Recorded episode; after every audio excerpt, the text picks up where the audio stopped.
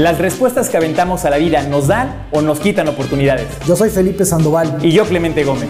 Y este podcast es No está cabrón, donde te ayudaremos a encontrar un camino para descubrir tu potencial, fijar tus metas y alcanzarlas cuando le pones empuje y coraje. Aquí encontrarás historias que te inspirarán y que seguramente te harán seguir adelante. Hola, ¿qué tal? ¿Cómo están? Pues sean todas y todos bienvenidos a un nuevo episodio de este podcast No está cabrón. Muchas gracias Felipe por estar nuevamente aquí con nosotros. Y hoy tenemos a una invitada de lujo, Ana Gallardo, una extraordinaria atleta de alto rendimiento, que nos va a estar compartiendo su historia de los logros que ha venido cosechando a lo largo de su carrera deportiva. Lleva más de 20 años haciéndolo entre otros ha hecho el Everesting, que nos va a platicar un poquito de esto. Ha hecho trails, ha hecho maratones y recientemente acaba de terminar un reto espectacular.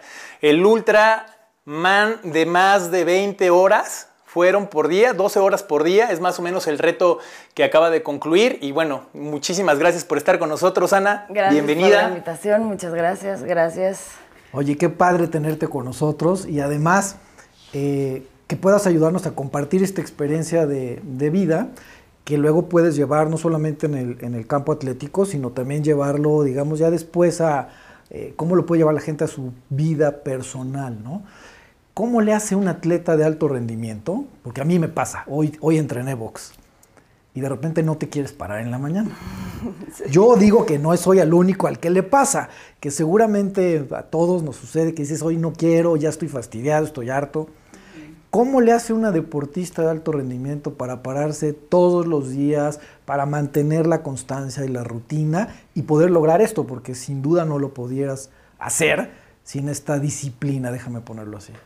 Claro, pues yo creo que se, tienen que juntar muchas cosas, ¿no? Eh, la primera, pues es un deseo de lograr algo, ¿no? Un objetivo. O sea, tienes tu meta enfrente de ti, tú sabes o sea, como que tienes muy claro porque has comprobado en, muchas ocasiones lo que tienes que hacer para que, pues no solo llegues a esa meta, sino que llegues bien, ¿no? Esa es una. La otra, pues como lo dijiste, perfecto, ¿no? La disciplina. Hemos escuchado mil veces hablar de ella. Y muchas veces la disciplina, pues es simplemente, pues hacer las cosas aunque no tengas ganas. Va a haber días que, te, que tengas muchísimas ganas, ¿no? Te levantas el despertador, estás súper alegre, este, a algunos les pasa mucho, a otros no tan seguido. ¿A ti? A mí mucho. a mí muy seguido. Es, creo que yo ya llegué a un punto de tantos años donde en mi mente no está el, el, no lo voy a hacer. Ni lo pienso, no le doy como espacio a eso, no lo... No le doy ni un segundo de... de, de paras y lo haces. Me paro y lo hago, ¿no? Y ya a lo mejor después, ya que llevo una hora en la bici, digo, ay, como que hoy no tenía tantas ganas, pero ya estoy ahí. Oye, y cuéntanos un poco eh, acerca de, tu historial deportivo. Sabemos que has hecho y concluido grandes retos. Eh, ¿Cómo ha sido la evolución de Ana desde hace 20 años ahora? Porque siempre escuchamos historias de gente que comenzó a hacerlo por algo en particular, ¿no? Por querer salir adelante de situaciones de conflicto, porque quiso hacer algo más, quiso comprobar hasta dónde podían llegar sus límites. ¿Cómo fue contigo? Ay, pues cómo fue. Creo que se juntaron dos cosas. La primera, pues, un momento, pues en mi casa, en mi familia, como incómodo. Este. Y la segunda, creo que, creo que yo andaba pasando como por un periodo medio de depre. Pues chava, ¿no? No así a un grado muy cañón, pero como que yo no sentía que estaba haciendo algo cool con mi vida. Entonces, pues sí, como que me empecé a, me puse a buscar, eh, vivía sola en Ciudad de México y de estudiante, entonces no tenía mucha lana y dije, a ver, unos tenis y pues a correr, ¿no? Y creo que fue, creo que fue así el primer paso. ¿Cuántos años tenías? 19, 20 más o menos. Oye, estas situaciones que te orillaron a hacerlo, y permíteme retomar un poco que decías, bueno, es algo incómodo en mi familia, eh, quiero entender que entonces fue una válvula de escape. Totalmente. De alguna manera lo que tú hiciste para empezar a trabajar. ¿Lo que nos podrías decir eh, acerca de ello? ¿Cómo eh, los sentimientos se involucraron tanto en Ana para poder salir adelante? Porque muchas veces es eso, tenemos que tener pequeños hábitos para formarnos en el ámbito deportivo, en el ámbito personal, en el ámbito profesional, pero cuando realmente detrás de ello hay un sentimiento, yo creo que va mucho más allá y hace que lleguemos mucho más lejos porque lo tenemos arraigado.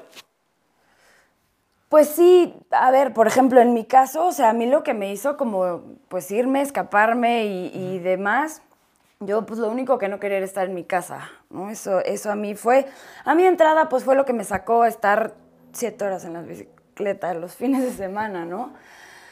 A mí lo que me pasó con la bici después es que me di cuenta pues que pues no podía hacerse mi motivo, ¿no? O sea, la estaba disfrutando mucho, me estaba conociendo a mí muchísimo, estaba pues conociendo todas las cosas que yo creo que todos los deportistas en algún momento las hemos sentido, ¿no? Quieres más, estás motivado, quieres ver hasta dónde puedes llegar. Y entonces yo ahí fue como que donde hice la transición, como que dije, no puedo estar nada más queriendo, pues no ver a mis papás, ¿no? O sea, necesito, necesito, y ahí fue como que yo me puse un propósito de encontrarle un significado pues como más profundo, ¿no? A, a, a, tantas horas, a tanta bicicleta, a tanto, pues tanta intensidad, porque al final es mucha intensidad. ¿no? ¿Y lo encontraste? Lo encontré, tuve, tuve pues varios procesos, tuve varios procesos. A ratos medio me desvié ahí, medio perdí un poco el sentido. Eh, creo que en el deporte es muy fácil engancharte en el ego, muy cañón, y yo creo que sufro de eso. la verdad tengo que confesarlo, sufro de eso, ya soy muy consciente, me doy cuenta ya perfecto cuando me está pasando y como que ahí tengo que, pues como que regresar al camino, pero sí yo tuve una temporada de, para lo único que salía a andar en bicicleta a correr para ganarle a todo mundo, ¿no? Entonces, pues también te da un vacío muy cañón, muy cañón y, pierdes el gusto también, ¿no? Se supone que estás haciendo algo que te gusta y entra también la onda como de ponerte eh, valor de si un día rodaste bien o corriste bien, ¿no? O sea, y entonces, pues creo que el deporte es, es eso, es una montaña rusa de, pues, de, de sensaciones. Emociones. Emociones, ¿no? objetivos, aprendizajes, buenos, malos. ¿Cómo brincas, cómo brincas Ana, de, de la bici, digamos, ya a convertirte en una triatleta? Bueno, ese, ese, cambio estuvo, estuvo bueno, estuvo interesante, porque aparte yo era la típica ciclista que decía, yo nunca voy a hacer un triatlón, jamás, a mí no me ¿Por, hablen ¿por de qué? eso. Creo que le tenía como, como que todo el mundo lo estaba haciendo y yo decía, no, yo, yo, yo voy a hacer Era diferente. como era de moda y entonces tú querías Ajá, estar yo aparte. Yo no le entro a eso. Y, y, también al final del día, y ahorita lo acepto, pues miedo, ¿no? Miedo porque pues, no sabía nadar, no sabía correr, me daba miedo meterme al agua. Entonces, pues un poco negación, como negación y ahí medio repele que, ay, todos lo están haciendo, pero pues en el fondo yo creo que siempre tuve ganas. Lo ¿Qué, tuve ¿qué te muy, impulsa? Lo tuve muy apagado. Me impulsaron, pues hubo dos, dos razones, pero hubo un así ya, ¿no? Que tomé la decisión. La primera, pues mi novio hace triatlón, vivimos juntos, lo veía entrenar, veía su grupo, este, y pues al final del día quise ser parte, ¿no? Se me empezó a antojar ser parte, acompañarlo en eso, me empezó a entrar la, como la cosita de, tenemos que hacer una competencia juntos, ¿no? Y pues para eso, ¿qué? Pues tengo que ser triatleta. Pues. Esa una, la segunda, mi entrenador también es triatleta, buenazo, yo sabía que, digo, aunque me estaba haciendo un muy buen trabajo conmigo como ciclista, pues yo sabía que su, su pues tenía como que explotarlo, ¿no? En la parte del triatlón. Y bueno, ya sí, lo, lo, lo último fue, esto, quedé un poco frustrada con el ciclismo en el nivel en el que yo estaba, que era amateur, es amateur, porque son muy difíciles las carreras. Generalmente vas pues compitiendo con mujeres que llevan amigos que, que las llevan y las empujan y, y, y les, hace, les trabajan como en el pelotón. Y pues como yo siempre iba sola, acababa muy frustrada, muy frustrada. Eh, tuve una carrera donde me fui peleando con hombres que llevaban a sus amigas. o sea, ibas tú compitiendo realmente contra ellos, no contra ellas. Ajá, el, y me sacaban y hoy no fue, fue así de verdad un martirio, tres horas y media peleándome con hombres. Fue en Acapulco un sábado y el domingo era el 73 y mi okay. novia hacía el 73, entonces yo fui de porra al 73 y cuando estaba ahí dije, es que estos o sea, se van partiendo la madre solos. Yo necesito eso porque yo puedo sola, ¿no? Entonces fue un reto personal de decir, yo no quiero ya como que depender de pelotones, equipos. Eh, sí, sí. Quiero yo solita, ¿no? Con mis cosas. Entonces ahí fue cuando dije, mañana empiezo a entrenar, a entrenar triatlón. O sea, quiero entender entonces que un, tema importante fue el ejemplo del novio, el, soporte, digamos, de una pareja, de alguien que esté cerca de ti, que, te inspire, que te motive, y por otro lado, el tener un, coach, alguien que te, que te guíe, digamos, en el, en el proceso. Pero finalmente, como en todo, Ana, el miedo es el que nos limita para hacer muchas cosas. Y en el momento en que rompes el miedo en, este, en, este, en esta decisión de vida, puedes dar un paso adelante. Lo mismo que sucede en cualquier otra decisión que quieras hacer, en un negocio, en un cambio de residencia, en, donde quieras, siempre el miedo está presente y en el momento en que lo vences, puedes dar un paso. Entonces yo creo que tomar la decisión y hacer el primer paso que tienes que hacer para estar ahí, ¿no? Y pues ahí va caminando todo. Y, en este tema de las largas distancias, que siempre... Eh, en lo general, la gente que se dedica a esto, que lo hace como un hobby o que ha entrenado para largas distancias, siempre queremos más. ¿no? Queremos 50, luego 60, luego 70. Y lo que generalmente nos dicen, y que es también la mística del podcast, es, oye, no, pues es que sí está cabrón. O sea, ¿cómo lo haces? ¿Cómo te preparas? ¿Hasta dónde llevas tu mente? ¿La llevas al límite? ¿Qué necesidad? Pero quien lo hemos vivido, quien lo hemos hecho, pues decimos, pues no está cabrón. en realidad es algo que te fijas como un objetivo que tienes que trabajar mucho tu mente, que tienes que trabajar mucho tu espíritu para lograrlo. Eh, ¿Cuáles son las carreras que más te han marcado a lo largo de tu vida? Las carreras que más me han marcado, o sea, como competencias. Ajá.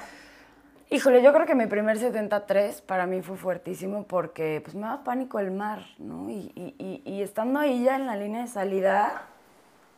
Perdón, que el 73 es un medio Ironman. Es un medio Ironman, ajá estaba ahí ya a punto de salir al mar y yo me quería dar vuelta en un y regresar. Y regresarte, zafo, no quiero, paso. Pero también como que yo decía, pues si todos esos, porque habíamos millones de personas, sí. miles, yo decía, si todos esos pueden, pues ¿por, qué yo no? no? Y entonces creo que ahí empezó como una actitud en mí, un pensamiento en mí, que fue lo que me hizo al final hacer este ultra, este, el fin pasado. Es como, pues no lo pienses. O si lo piensas, no lo haces. Aviéntate, ¿no? Y ya. Obviamente, pues hay preparación previa, no estás como el borras, ¿no? Pero, pero pues cuando sientes así como ese medito y, y, como ese retote enfrente de ti, pues solo empieza y ya sale. ¿Qué piensas en tantas horas? Y platícanos un poco de este último reto que concluiste, que es el ultra. Eh, ¿Qué pensabas en tantas horas? Y platícanos un poco también acerca de los segmentos. Son 12 horas por día, cada una de las disciplinas. Y pues al final del día estás más de 10 horas non-stop eh, corriendo, nadando o en bicicleta. Sí. Bueno, el primer día nadas 10 kilómetros, ruedas 140. El segundo día ruedas 280. El tercer día corres un doble maratón, que son 84. ¿Qué pienso? Híjole, esta pregunta me ha encantado porque no sabes cómo me la han hecho esta última semana es un poco como si yo te dijera, ¿tú qué piensas cuando vas manejando en tu coche?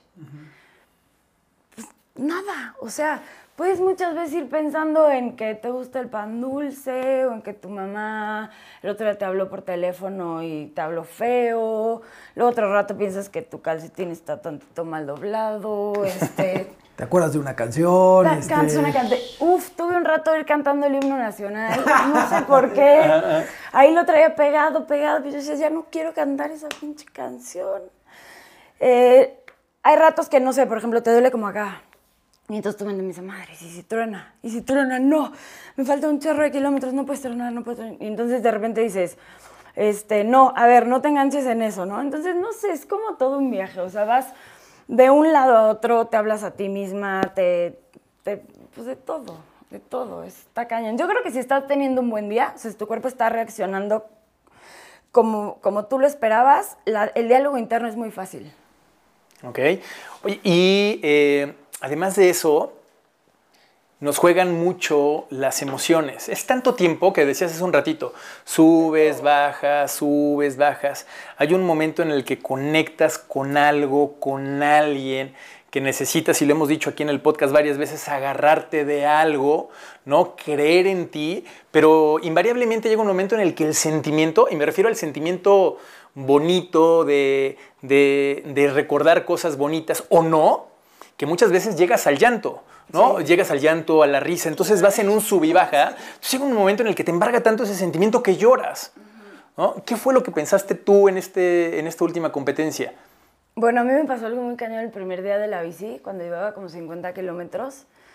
Eh, ya había salido de la alberca, estaba en la bici, iba así súper metida en la bici, iba así, así, como en las barras, luego vas viendo para abajo un buen rato. Y no sentía así como, esta onda en el pecho no se les ha pasado, como que se les llena de, pues como de felicidad, como de así. De gozo. De gozo, como hasta, este es físico. sí, sí, sí. Y dije, wow, o sea, es que quiero estar aquí. Aquí es donde quiero estar en este momento. Y se me empezaron a salir las lágrimas. O sea, lloraba de felicidad. Y luego me empecé a reír porque dije, tú le cuentas eso a alguien y va a decir, está loca. Está loca. O sea, ¿cómo crees? Le faltan cuatro horas. ¿Quién puede estar feliz de estar aquí? No, está incómoda, ¿sí? Y yo de verdad me di cuenta que estaba donde quería estar, ¿no? Entonces, ese momento fue increíble. Tuve, tuve por ejemplo, un momento muy difícil el sábado en la bici, que me tuve que pues, levantar yo solita. Muy difícil porque, te lo juro, mi competencia estaba a punto de acabar ahí. Y, fue impresionante darme cuenta como la capacidad que tenemos con nuestro diálogo interno, pues de levantarnos, ¿no? ¿Pero qué fue lo que pasó ahí? ¿Cuál fue el...? ¿Qué te dijiste? ¿Cuál fue el, cuál fue el, el trigger? ¿Qué te hace... ¿Qué te hace cambiar y decir, no, sí, sí puedo dar, no está cabrón, sí se puede? Pues lo que empezó a pasar es que yo me di cuenta que me estaba deshidratando de cañón. Este, yo llevaba pura alimentación líquida, solo llevé geles y carbohidratos en líquido. Entonces estaba pues yendo al baño, yendo al baño y yo pues mi lógica me decía, pues estás perdiendo más líquido del que estás comiendo, una competencia estás en el momento que tú ya no puedes comer, se acaba. O sea, es cosa de media hora para que acabes tirado en el piso. Entonces, pues mi mente empezó a crashar, o sea, empecé a pensar, pues lo más lógico es que en breve aquí se acabe todo, ¿no? Entonces, pues sí empecé como que en crisis y me di cuenta que es un mecanismo que yo hacía y, lo hacía no solo en el deporte, en, en, mi vida en general y a lo mejor ahorita lo digo y muchas veces soy igual. Cuando te empiezan a salir las cosas mal, el pensamiento negativo es así, ¿no? Se empiezas, y es que eres un no sé qué, y por qué no hiciste bien esto, y, y, y en lugar, me di cuenta en ese momento como que me cayó un 20 y dije, a ver, cambia las cosas, o sea, ¿por qué te vas a empezar a decir que tus piernas no pueden o que no? Si sí, sí pueden, si ya lo has hecho, ¿no? Entonces yo me di cuenta en ese momento que mi mente estaba fuertísima, que mi mente iba para la meta, pero que mi cuerpo iba para otro lado, ¿no? Entonces dije, a ver, júntalos, junta tu mente con el cuerpo. Y le empecé a hablar a mi cuerpo y le empecé a decir, hemos hecho esto 500 veces. Lo sabes hacer, o sea, no me salgas con que no lo sabes hacer. Me vas a decir a partir de ahorita qué necesitas y yo te voy a escuchar. Porque yo ya iba perdida, eso es lo que nos pasa. Vamos perdidos en. Pues puede ser desde en ganarle al de enfrente hasta en las tonterías que les conté hace rato, que pues no escuchamos a nuestro cuerpo. Entonces, de repente mi cuerpo me empezó a hablar, fue impresionante. O sea, me dijo, deja de tomar líquido, comete una barrita, barrita, este métele más sal. Yo llevaba programada mi alimentación así, cada hora y cuarto era una sal y de repente me dijo, cada 45 minutos, pues sal. ¿No? Este, bájale un poco el nivel, el, el, este, la intensidad para que no sudes y recuperes ese líquido o por lo menos no sigas perdiendo. Entonces fue así como una lista que me dio mi cuerpo de cosas que tenía que hacer. Yo creo que me aventé como una hora así escuchándolo, escuchándolo, agradeciéndole también por haber llegado conmigo hasta ahí. Y fue así, pum, me fui para arriba. O sea, fue un levantón impresionante. Yo llevaba 10 paradas al baño en 5 horas y en las siguientes 5 que me faltaban, no me paré una sola vez. O sea, fue así impresionante. Para mí fue... fue la manera que tienes que hacer de conocer tu cuerpo, de también trabajarlo, de trabajar tu mente también. Es que lo cañón es que lo conocemos. O sea, sí lo conocemos, pero no estamos... No lo escuchas. No, lo escuchamos, no, sabemos... Exactamente, no sabemos escucharlo y no sabemos confiar en lo que escuchamos, ¿no? Porque para mí fue súper duro porque llevaba una hoja con la nutrióloga más crack de Puebla que me dijo, no comas más sal de la que te estoy poniendo aquí. Más aparte mi entrenador me dijo lo mismo. Y a mí mi cuerpo en ese momento me estaba diciendo, come, pero aparte no solo más, o sea, el doble. Más. Y yo de verdad no lo dudé. O sea, no lo dudé. en ningún momento dije, ay, pero me dijeron que fue, yo sé que en este momento esto tengo que hacer. Y me funcionó increíble. Entonces fue cañón para mí irme a pues, a conocer de esa manera y escuchar de esa manera. ¿Satisfecha con tu carrera, contigo?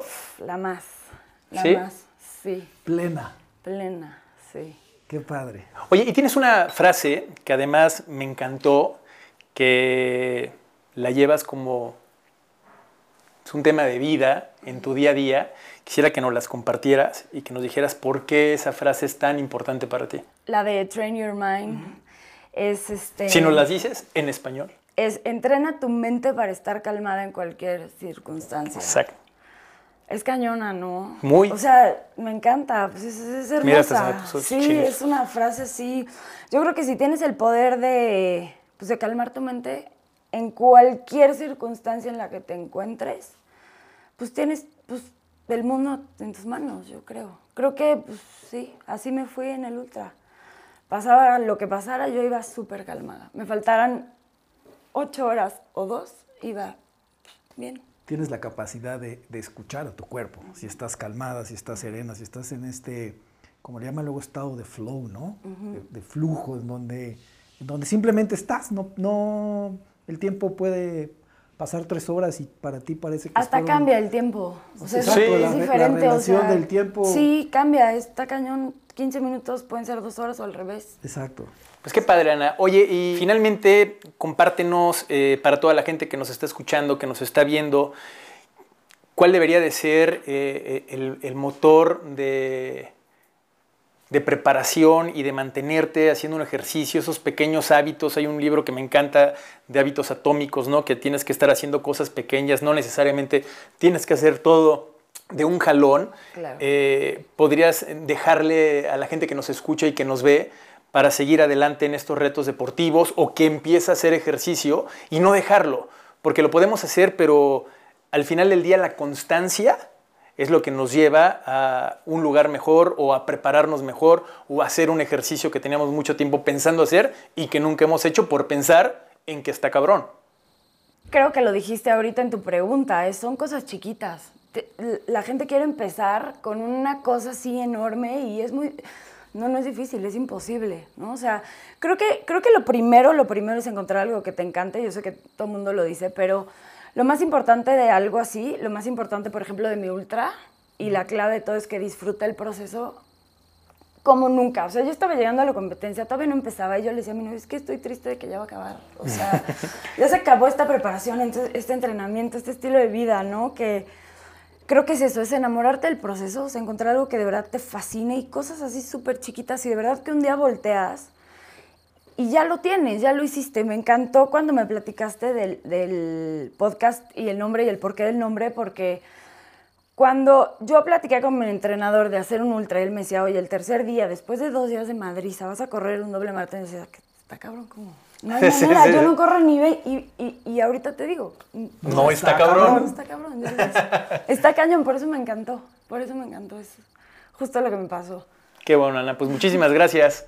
Oye, Ana, digo, finalmente cerrando, cerrando esta entrevista, Ana empieza a los 20 años, Sí. se sube a la bicicleta porque quiere, pues es una ruta de escape, déjame ponerlo así. Y hace una semana este, Ana termina esta gran competencia. ¿Qué hay de Ana de entonces? El cambio de Ana de entonces a la Ana de ahora. No, pues soy otra, o sea, no podría, yo creo que ni empezar a... ni empezar, o sea, no sabría ni, ni cómo decirlo, pues era una niña, ¿no? En ese entonces, este, pues no sabía ni qué quería, yo creo, no tenía, no tenía ni idea de que en 13, 14 años iba a pasar lo que pasó este fin de semana. Creo que ha sido un proceso lo que pasó este fin de semana de- de- mm, Sí, en la parte del deporte y mucho crecimiento atlético, pero la parte emocional, la- las enseñanzas que le ha dado a, a mi vida, este, la filosofía que tengo ahora de vida es, pues, es otra. Y yo lo he hecho y lo he logrado a través del deporte. Entonces, sí, soy otra completamente. An- Ana, Ana de entonces le diría a la Ana de ahora, no está cabrón. No, no está cabrón. Muchas gracias por acompañarnos, Ana. Muchas gracias a todos los que nos están viendo en, esta, en este podcast del día de hoy, por tu, por tu experiencia, por compartirnos esta trayectoria de vida tan, tan impresionante. Eh, esperamos pronto platicar de nuevo para que nos cuentes ahora qué estás haciendo y ¿Qué nos digas, señores, esto no está, no está cabrón, no hemos, hemos avanzado muchísimo. Así que muchas gracias a todas, a todos por vernos. Ana, a ti por acompañarnos. Muchas Realmente, gracias. Muchas gracias. Gracias, Muchas Felipe. gracias. Recuerden vernos en nuestras redes sociales, compartir el contenido. Escríbanos también y platíquenos a quién quisieran que entrevistáramos eh, próximamente en este programa de No, está cabrón. Esto fue No está cabrón. Los esperamos la siguiente semana con un nuevo episodio del podcast. No se les olvide seguirnos en nuestras redes sociales y compartir nuestro contenido.